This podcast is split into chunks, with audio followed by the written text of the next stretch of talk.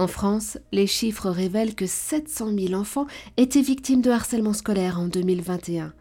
Parmi eux, de nombreux porteurs d'un trouble du neurodéveloppement. Pour en parler, pour nous conseiller face à cette situation, avec nous Myriam Bost, psychologue créative et co-autrice de 100 idées pour accompagner les jeunes neuroatypiques face au harcèlement, paru aux éditions Tom Pouce. Bonjour Myriam. Bonjour. Dites-nous, que puis-je faire en tant que parent, chez nous, au quotidien, pour aider mon enfant neuroatypique, imaginons par exemple dyslexique, qui est harcelé à l'école?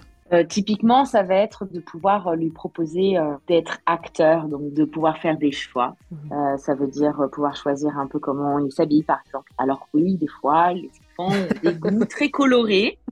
Et euh, nous, parents, ça nous pique un peu les yeux. Oui. Pour autant que des vêtements est partie de cette construction d'identité, de mm. pouvoir euh, se dire oui, ben moi j'ai envie de mettre euh, mon pantalon multicolore avec un t-shirt à paillettes. et ouais, je suis un garçon, ben, je veux mettre des paillettes. Et puis je suis une fille et je veux m'habiller en short. Et en fait, tout ça, ça fait partie des, des choix et l'affirmation de soi, l'estime de soi elle se construit très tôt, vers l'âge de 2 ans, 3 ans. Elle est déjà en train de se construire. Et ça passe par cette affirmation de qui je suis. Ça peut être aussi de lui donner un peu des rôles dans le quotidien, de l'impliquer pour que, par exemple, l'enfant euh, apprenne à faire un peu des gâteaux. Et du coup, c'est lui qui construit le gâteau et qui va le cuisiner. Et du coup, tout le monde va pouvoir le valoriser dans ce rôle social que lui, il a fait le goûter. Mais ça peut être aussi... Euh, enfin bref, on peut trouver plein de recettes très faciles à faire faire aux enfants. Et ça, c'est des petites choses. Et puis, c'est aussi donner de la place, euh, les accompagner dans une éducation émotionnelle. Et c'est parfois ça qui prend le plus de temps et qui est parfois difficile pour les parents parce que en tant que parent, c'est pas toujours évident non plus soi-même de faire euh, et d'exprimer nos émotions. On a un apprentissage à faire en famille à ce niveau-là. C'est apprendre effectivement que les émotions ont leur place, qu'on peut les exprimer,